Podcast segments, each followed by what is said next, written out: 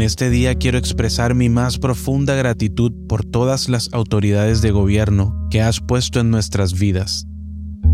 Gracias por los líderes que han trabajado arduamente para proteger nuestros derechos y libertades, para mantener nuestra seguridad y para promover nuestro bienestar.